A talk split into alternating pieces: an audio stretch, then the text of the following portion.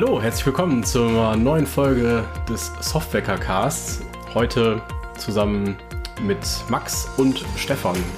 Max kennt ihr, denke ich, wenn ihr den Podcast verfolgt habt. Daher gebe ich direkt mal weiter an dich, Stefan. Möchtest du dich vielleicht einmal kurz vorstellen? Ja, hallo zusammen. Mein Name ist Stefan. Ich bin bei der Cocentric seit jetzt knapp einem Jahr und hier für das Thema Product und äh, Product Consulting zuständig. Ja, wunderbar, dass du Zeit gefunden hast. Wir haben nämlich deinen ähm, Softwareartikel im neuesten Softwerker gelesen. Und ähm, da beschreibst du einen Weg, wie eine Restaurantkette auf äh, Self-Services umstellt und da auch den Kundenbegriff mit immer wieder auf die, auf die Probe stellt. Wenn man denkt ja immer, wenn man vom Kunden redet, redet man auf jeden Fall immer von der gleichen Person und es muss ja alles klar sein und das fand ich jetzt in dem Artikel sehr interessant, wie du dich da einmal durchgearbeitet hast. Wollen wir vielleicht ähm, da nochmal so, so einen Schritt durchgehen und sagen, an welcher Stelle hast du denn im Artikel losgelegt? Also wir haben ein Restaurant im Blick, vielleicht das nur noch als Stichwort. Ich würde sogar noch ein Stückchen vorher anfangen. Ich habe mhm. ich hab ja einen dunklen Hintergrund. Ich bin irgendwie in diese IT-Geschichte reingerutscht, war vorher Sprachwissenschaftler. Und als Sprachwissenschaftler ist mir total wichtig, was Wörter bedeuten. Und du hast so ein paar, paar Nicht-Wörter, die sind einfach Container und da steckt halt irgendwas drin, was immer die Leute aufladen. Und dazu gehört, das kennt jeder Entwickler auch, fertig. Und dazu gehört auch Kunde. Und die bedeuten eigentlich gar nichts. Du musst sie halt erstmal füllen. Ne? Und genauso wie du fertig mit der Definition of Done füllst und so weiter, kenne ich kaum Teams, die sich mit einer wirklichen Definition of Customer die im Team komplett transparent ist, auseinandergesetzt haben und die damit starten. Dann gibt es vielleicht noch den auserlesenen Kreis aus, oh, gibt es einen Produktmenschen und es gibt vielleicht den UXler und der hat mal drei Personas gemalt und die haben so ein etwas besseres Verständnis. Aber ich glaube, eigentlich brauchen alle zusammen im Team, also ich finde, Produktentwicklung ist ein Teamsport und in diesem Team brauchst du halt ein gutes Verständnis dafür, wofür entwickelt man denn eigentlich? Wer ist denn das Ziel aller meiner Bemühungen? Wer ist der ominöse Kunde? Und deswegen habe ich gedacht, ich muss diesen Artikel schreiben. Der Softwaker hat ja den Schwerpunkt gehabt, Customer Centricity. Das heißt, irgendjemand steht im Mittelpunkt und wenn dann so ein Nichtwort da in der Mitte steht, dann, dann juckt es mich halt. Dann möchte ich klären, wer ist denn damit jetzt gemeint? Und jeder, wenn wir hier 500 Mitarbeiter in der Cozentrik haben, jeder von den 500 hat halt ein anderes Bild, was er meint, wenn er Kunde sagt. Und wenn wir dann nochmal 500 Kunden dazu holen, haben wir auf einmal 1000 Bilder. Und da einfach die Gemeinsamkeit herzustellen, das ist mir total wichtig. Hm. Das heißt, wir sollten erstmal klären, was überhaupt das Wort Kunde bedeutet, oder? Oder zumindest sollte anfangs erstmal geklärt sein, generell, äh, was der Kunde, was das überhaupt heißt, äh, wenn man vom Kunden spricht. So eine gemeinsame Definition. Exakt. Sehe ich das richtig? Exakt. Und ich finde es super schwierig, wenn du das halt auf so einem akademischen, blutleeren Level machst. Also Kunde definiert sich halt für jedes Team irgendwie anders. So wie Schätzeinheiten, so wie fertig in der Definition sich für jedes Team neu definieren muss. Jetzt kannst du natürlich sagen, es gibt so ein paar Prinzipien, wie kann man Kunden begreifen, wie kann man die analysieren. Und in dem Artikel habe ich versucht, zuerst mal zu sagen, es gibt eine ganz klassische Unterscheidung, die kennt jeder. Es gibt einmal das sogenannte B2B und dann gibt es das B2C. Also ich verkaufe an einen Endanwender. Das heißt, wenn ich im App Store mir eine App runterlade für mein Telefon, dann bin ich der Kunde und dann bin ich auch der Nutzer und dann entscheide ich auch darüber, wem ich mein Geld gebe. Und wenn ich jetzt an Unternehmen verkaufe, was wir ja machen, wenn wir im, im Consulting-Kontext unterwegs sind, wir consulten ja keine Privatpersonen, sondern wir gehen ja zu einem Unternehmen und die sind dann als Business unser Kunde und ganz oft haben die auch nochmal ein Business als Kunden. Und dann machst du also sagen wir mal, in der Versicherungsbranche macht man eine Versicherungssoftware für Versicherungsmakler. Oder im Beispiel, was ich da in dem Artikel gebracht habe, man hat eine Restaurantkette und die wird sich ganz gerne so ein automatisches Order-System, Order-Robot ins Haus holen. Ähm, und das ist definitiv ein Business, was dann kauft. Den Teil, den ich rausgelassen habe, da gibt es noch viele Spielarten, dann kann man natürlich noch an, äh, an, an die öffentliche Hand verkaufen, also B2G nennt man das häufig, Business to Government. Und dann hast du dann diese Ausschreibung und dann gewinnt der günstigste, also wenn du den Berliner Flughafen bauen willst zum Beispiel. Dann gelten nochmal andere Gesetzmäßigkeiten, die du da machen würdest. Und der, der, Klassiker ist eigentlich B2B und B2C, die man unterscheiden würde. Und da erstmal wissen, mhm. wer kauft es eigentlich? Ist es ein Geschäft, was meine Sachen kauft, oder ist es eigentlich ein, mhm. ein Kunde? Äh, also ein Endanwender, sagen wir lieber. Hm. Du hattest jetzt im B2B-Bereich, ähm, da gibt es ja dann die verschiedenen Rollen, die damit unterwegs sind. Das fand ich auch nochmal sehr spannend, dass du das auch nochmal klar rausgestellt hast, dass man das nicht nur für exakt eine Person macht, sondern dass jede Rolle, die in diesem Prozess involviert ist, eine andere Sicht auch auf das eigene Produkt und auf die eigenen äh, Themen hat. Ähm, du bist da auf ähm, Rollen wie den Initiator und Entscheider zum Beispiel eingegangen. Genau. Die ja erstmal nicht die, die Kunden sind oder die, die Endanwender, sondern äh, Leute, die ja den, den Kaufprozess beeinflussen. Genau. Wir schieben einmal den B2C-Bereich weg und sagen, lass mal auf B2B gucken. Da ist äh, eine Menge Musik drin sozusagen. Und dann gibt es auch wieder zwei große Bereiche. Das eine ist die Verkaufsphase. Wer entscheidet sich eigentlich dafür und wer holt das ins Unternehmen rein und wer ist dann derjenige, der damit am Ende arbeiten muss? Das sind in der Regel nicht dieselben Leute. Und für diese erste Phase habe ich dann, das ist in Entwicklerkreisen nicht so bekannt, in Vertriebsunternehmungen ist das halt das, der Hot Shit seit Jahren. Man redet da von dem sogenannten Buying Center. Also es gibt nicht mehr den einen Typen, mit dem ich auf dem Golfplatz stehe und dem sage ich dann, kauf meine Sachen, sondern in der Regel gibt es da ein Gremium aus mehreren Beteiligten. Das ist dann jemand, der initiiert das, weil er die Idee hat und sagt, wir möchten gerne was einkaufen.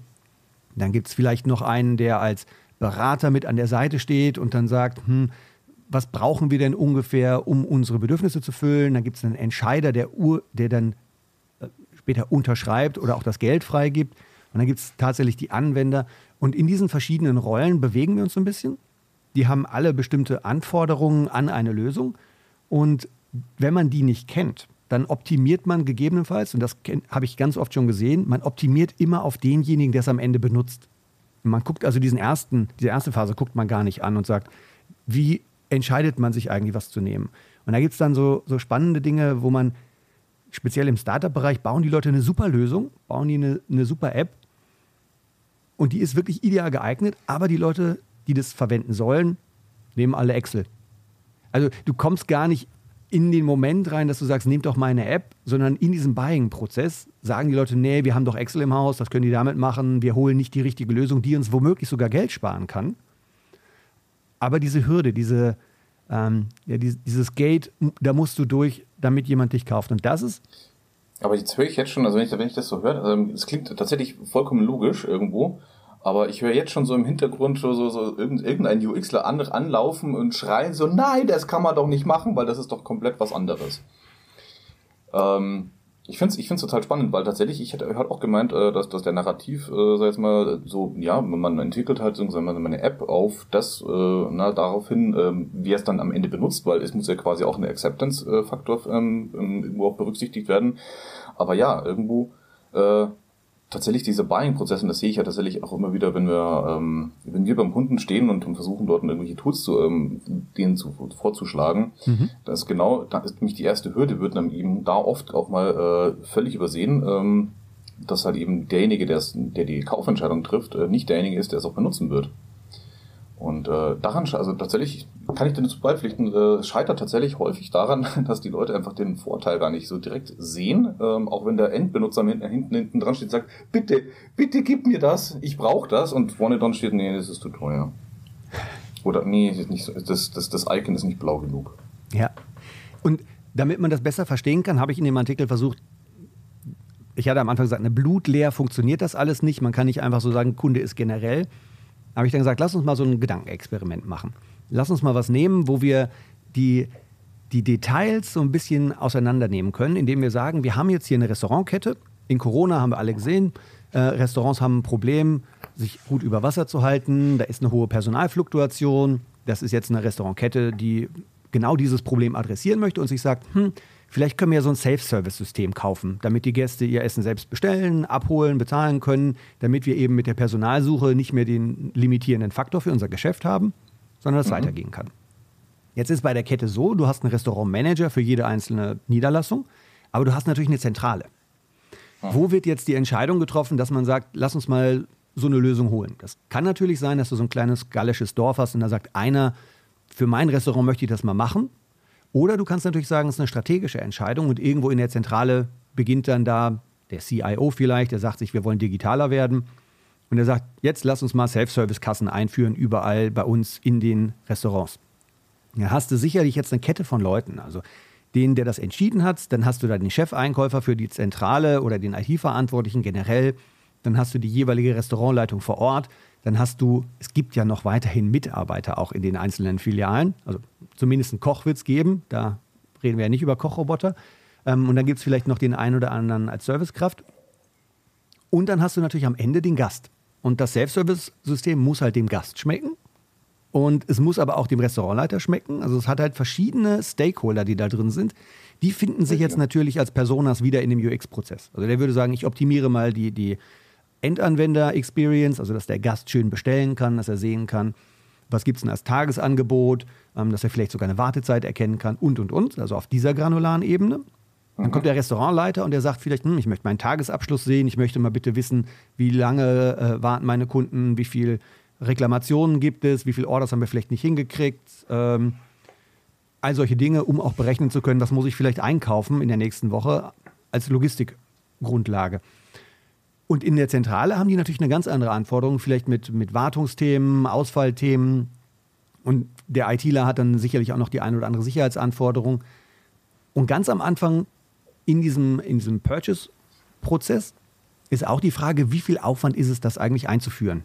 insgesamt. Passt das in unser ERP-System rein? Können wir unsere Reportings vernünftig machen? Hat alles gar nichts damit zu tun, wie der Kunde sein Essen bestellt. Und wenn ich jetzt ein cooles Team habe, was entwickelt und die entwickeln einfach das geilste Frontend ever und sorgen dafür, dass der Kunde eine richtig gute Experience hat, scheitert es trotzdem bei der Frage gegebenenfalls, dass dann im Buying Center einer sitzt und sagt, und wie viel Aufwand haben wir das? Wie viel Ramp-up-Zeit brauchen wir? Die Rüstzeit, sind das zwei Monate? Kann ich es in einem Tag einsetzen? Wie lange dauert das? Und die Dinge, ja muss man berücksichtigen, finde ich. Das heißt auch, wenn du jetzt in Projekten unterwegs bist, dann würdest du auch schauen, dass man Personas definiert, die nicht nur den wirklichen Endanwender betreffen, sondern dass man auch das Ganze nochmal explizit macht. Also würdest du das dann auch wirklich so machen, dass du sagst, hier für den, für den Einkaufsprozess, ähm, den machen wir hier explizit und dann haben wir auch gewisse ähm, Themenstränge, die sich darum drehen, also Optimierung des Lizenzmodells oder Optimierung der Dokumentation, des Wartungsaufwandes, solche Sachen oder wie würdest du das im Projekt verankern wollen? Es wird komplex. Ähm, also du, du musst es verankern und ganz oft fangen Projekte ja klein an und sagen, lass uns ein MVP bauen, lass uns nur das bauen, was man so direkt braucht. Und dann gehst du natürlich an den Gast. Also dann würdest du dafür sorgen, dass der Gast was bestellen kann, weil das ist wertvoll dass du das möglichst schnell irgendwo installieren kannst. Das kann man über die Zeit machen. Ne? Es gibt ja diesen, ähm, diesen Silicon Valley-Spruch, uh, do things that don't scale, um am Anfang irgendwie vorwärts zu kommen. Aber du kannst es halt nicht vernachlässigen. Du brauchst eine Antwort darauf. Du musst dir darüber im Klaren sein, wenn du den MVP gebaut hast, dass dann trotzdem eine Hürde später ist. Du kannst es zum Beispiel machen, indem du, und das ist jetzt eine Geschäftsentscheidung, keine Entwicklungsentscheidung, dass du sagst, ich mache die Installation für den Kunden kostenlos, ich schicke dann zwei Consultants vor Ort, die nehmen das in Betrieb, damit ich genau dieses MVP auf den Boden bringen kann. Aber natürlich macht es keinen Sinn, erst Infrastruktur zu schaffen und erst für das Buying Center die, die Rahmenbedingungen und dann die Kernbedingungen umzusetzen. Es hilft nur nichts, den Kern zu machen für den Einsatz im Restaurant, wenn ich da gar nicht erst hinkomme. Also wenn die Hürde dafür zu groß ist.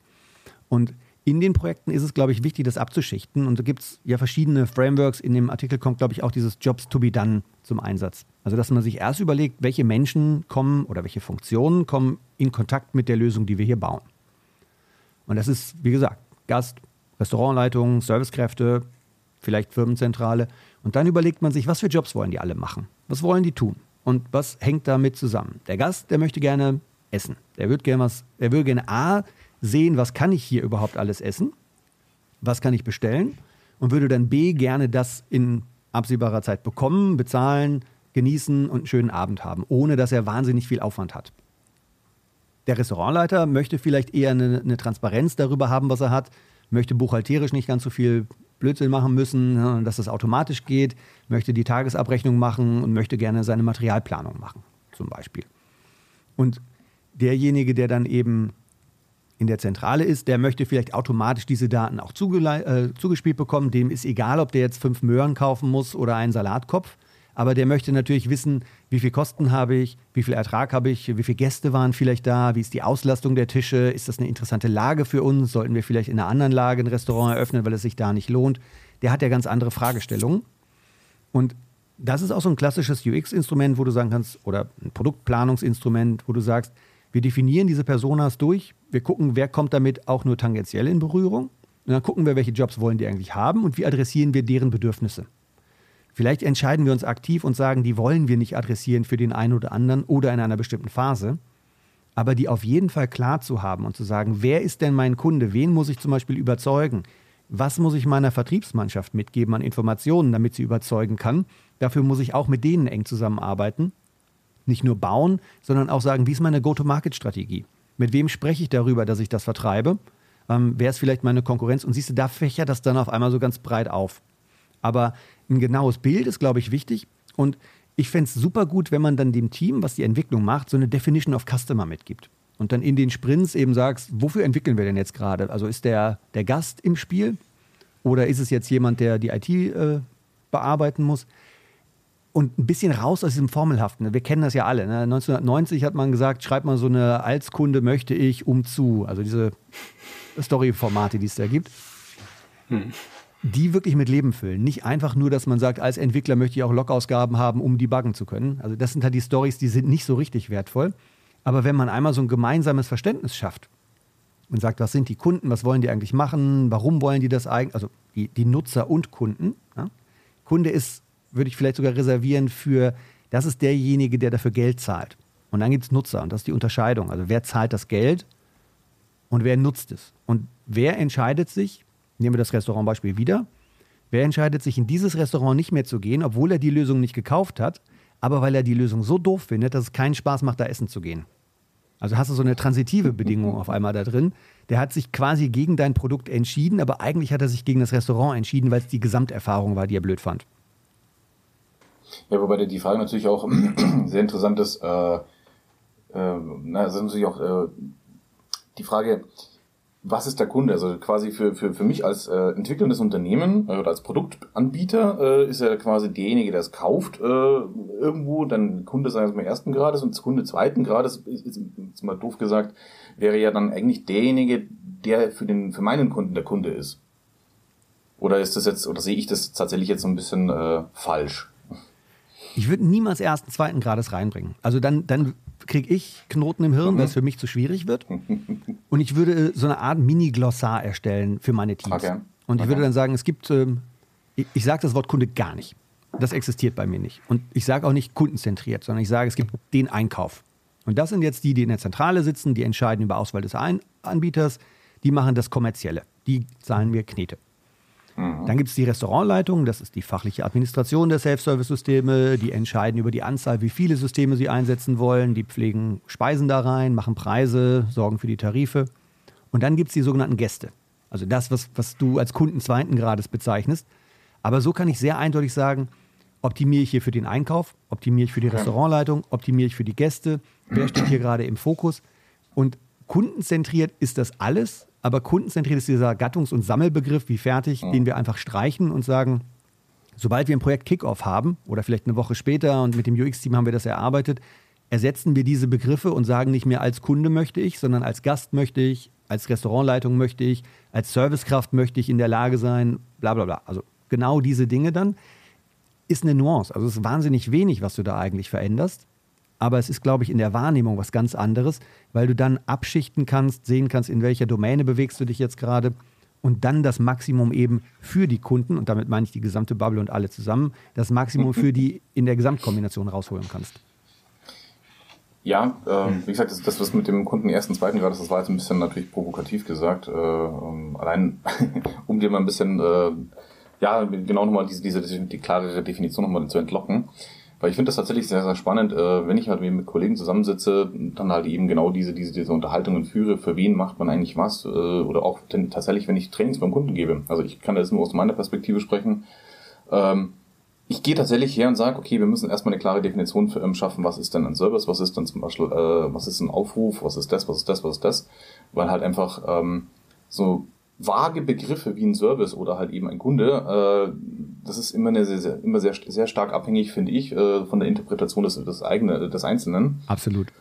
Und ähm, das, deswegen äh, sprichst du mir da so ein bisschen aus der Seele, wenn man sagt, okay, man gewisse, gewisse ähm, ja, Worte oder gewisse Begriffe sollte man vielleicht auch einfach mit anderen Worten belegen, ähm, damit man einfach eine Eindeutigkeit oder eine bessere Zuordnbarkeit äh, zusammenkriegt. Ich weiß nicht, ähm, ob ich das jetzt da irgendwie falsch formuliert habe, aber ähm, zumindest für, ich kenne das aus, aus meiner Richtung her so, dass man dass das zumindest äh, erfolgreicher ist für die Trainings, die ich da so gebe.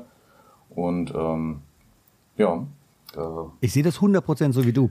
Und ich glaube, wenn du als Consultant irgendwo hinkommst, verstärkst du halt das, das Phänomen im Grunde genommen nur. Ganz oft hast du ja Unternehmen, die funktionieren schon lange Jahre. Und da hast du dann mhm. so einen mhm. Stallgeruch entwickelt und da gehört auch dazu, dass die ähnliche Dinge verstehen. Also nenn es Unternehmenskultur, wie immer du das nennen willst. Ja. Mhm. Aber jeder, der da neu reinkommt, hat halt ein kleines Problem. Dann kommt halt jemand, der war vorher Produktmanager in einer anderen Abteilung, kommt dann dazu, hat ein Problem. Du onboardest einen neuen Developer, der versteht nicht genau, was meinen die eigentlich, hat sein eigenes Bild, bringt das ganze Weltbild mit und genau. denkt bei Kunde einfach, der denkt halt immer, weil er eher Pre-Sales gemacht hat, fünf Jahre, denkt er eben daran, der Einkauf. Ich fokussiere auf den Einkauf. Die anderen sind eben ganz oft im Restaurant gewesen und denken immer an Gäste, Gäste, Gäste. Und als Consultant, wenn du reinkommst, hast du wenig Zeit und du willst dich orientieren. Und dann ist natürlich eine der ersten Sachen zu sagen, was meinst du eigentlich damit? Also was bedeutet dieses Wort? Erklär mir das mal. Ich will in, in deinen Kopf eindringen, um zu verstehen, mit was füllst du das? Was ist gemeint? Und das gibt es bei wahnsinnig vielen Begriffen. Und der erste, wo es eigentlich ansetzt, ist Kunde. Warum machen wir das eigentlich? Für wen machen wir das eigentlich? Äh, wenn du das nicht klar hast, optimierst du halt in, im schlimmsten Falle in die falsche Richtung und findest dann erst relativ spät raus beim Kunden, wenn es dann da ist, dass er dann immer Nein sagt und dann musst du sehr aufwendige Analysen fahren. Warum will der mich eigentlich nicht? Ich habe doch richtig gute Arbeit gemacht und meine Lösung ist eigentlich die beste. Und so kommt dann halt so ein klassisches Konzept, das kennen wir in der Produktentwicklung intensiv. Also es hat sich etabliert, dass du zwei Seiten der Medaille hast. Man redet heute von ähm, Product Delivery. Das ist also das, was die Entwickler auch immer hautnah sehen, wo man eben sagt, wir bringen ein Feature rein, sorgen dafür, dass irgendwie ein Bug behoben wird. Und das ist auf der anderen Seite Product Discovery. Also was rausfinden über den Markt, über den Kunden und über die Akzeptanz dessen, was du an Features hast. Und bestenfalls ist das nicht so ein äh, Entweder-Oder-Spiel und du machst drei Monate Discovery und dann machst du sechs Monate Delivery, sondern das ist etwas, was sich immer abwechselt, wo du sagst, wir finden häufig was raus, dann sagst du ja auch, dass du gerne häufige äh, häufige Auslieferungen haben möchtest, also Releases, die nicht alle sechs Monate stattfinden, damit du eben wieder diesen Discovery-Feedback-Zyklus machen kannst, damit du rausfindest, baue ich gerade das Richtige. Ähm, sind die Entscheider in der Firmenzentrale happy mit dem, was sie da gerade sehen? Ist der Restaurantleiter happy? Ist der Gast damit einigermaßen happy? Oder mache ich jetzt ein Release zum Beispiel nur für den Gast, um mich in dem Gastbereich weiter nach vorne zu tasten?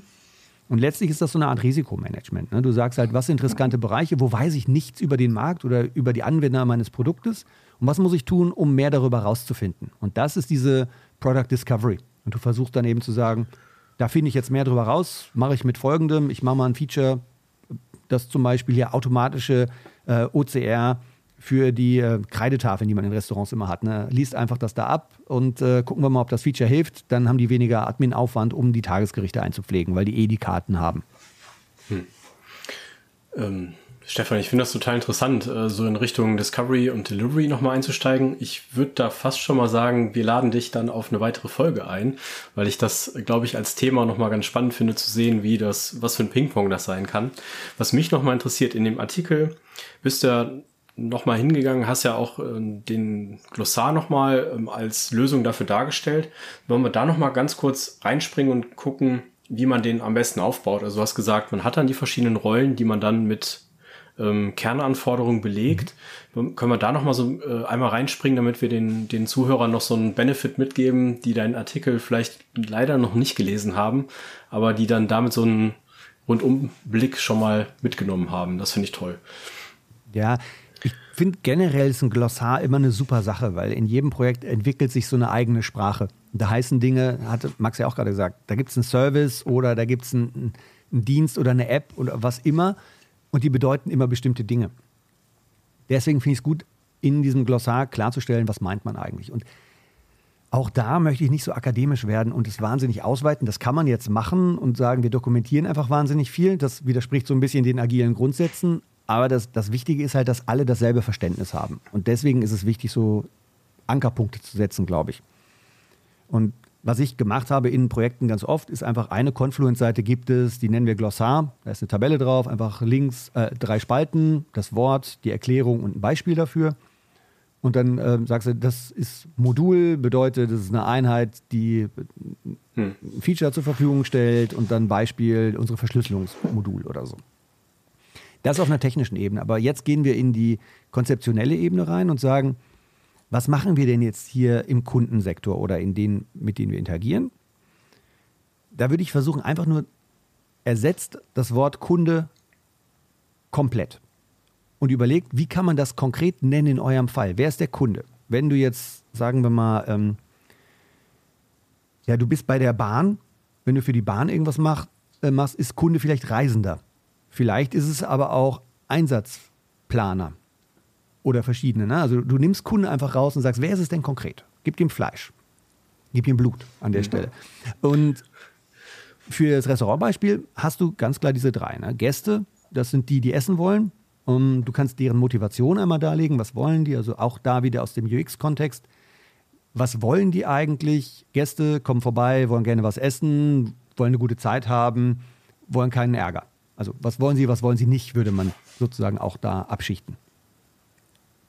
Ich würde da nochmal einhaken. Ich finde das in dem Restaurantbeispiel ist das auch total einleuchtend. Gibt es da auch sowas wie ein Modell, das man dann verwendet? Also ähm, wenn ich unterwegs bin, sag so, ich mache jetzt ein Event-Storming, damit ich ein System kennenlerne. Gibt es sowas ähnliches auch in dem Kontext? Oder ist es, wie du sagst, eher der gesunde Menschenverstand?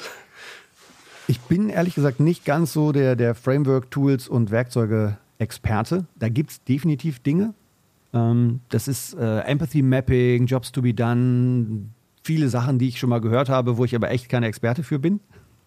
Da bin ich dann ganz froh, wenn die Kolleginnen und Kollegen mir da ein bisschen helfen können. Aber äh, da würde ich sagen, kann man einfach mal ausgehend von schauen, gerade alles, was im User Experience Bereich ist, wo du eben in die Personas reingehst, das sind die Sachen, die halt helfen. So ein bisschen rund um Persona. Mhm. Das heißt, man hat dann auch die Personas ähm, definiert, im besten Fall mit den entsprechenden Stakeholdern und kann dann darauf basierend so die, die weiteren Schritte dann schon mal ableiten. So verstehe ich dich jedenfalls. Genau. Du willst die einfach ein bisschen mhm. kennenlernen, die Motivation, weil ultimativ, und ich, ich komme immer wieder darauf zurück, weil ich das Jobs to be done Framework ganz gut finde, wo du halt sagst, was wollen die Leute denn am Ende erreichen? Die wollen Essen bestellen, die wollen Essen bezahlen, die wollen Essen bekommen. Also da, das sind so die Hauptdinge. Und was wollen sie dafür tun? Müssen sich informieren, müssen ähm, ja, auswählen und so weiter. Und da spielen dann natürlich die Motivationen mit rein. Also wenn ich halt möglichst schnell das machen möchte, bin ich ein Fastfood-Restaurant, bin ich vielleicht eine Erlebnisgastronomie, ähm, da kommst du auch wieder in die Nuancen mit rein und sagst, ich, ich kann ja nicht so eine One-Size-Fits-All-Lösung machen. Also kann ich schon, aber dann ist niemand so richtig happy damit.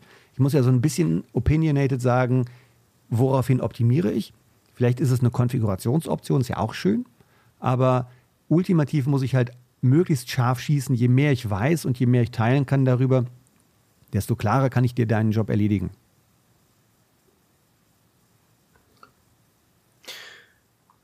Ja, sehr spannend, dass du mit uns einmal durch den Artikel durchgegangen bist, Stefan. Ähm, vermisst du noch Punkte, die wir noch nicht angesprochen haben, die wir dich noch nicht gefragt haben?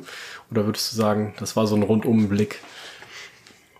Ich würde nicht sagen, dass ich da was vermisse. Es war nur eine lustige, ein lustiges Feedback. Es gibt einen Kasten in dem, äh, in dem Artikel.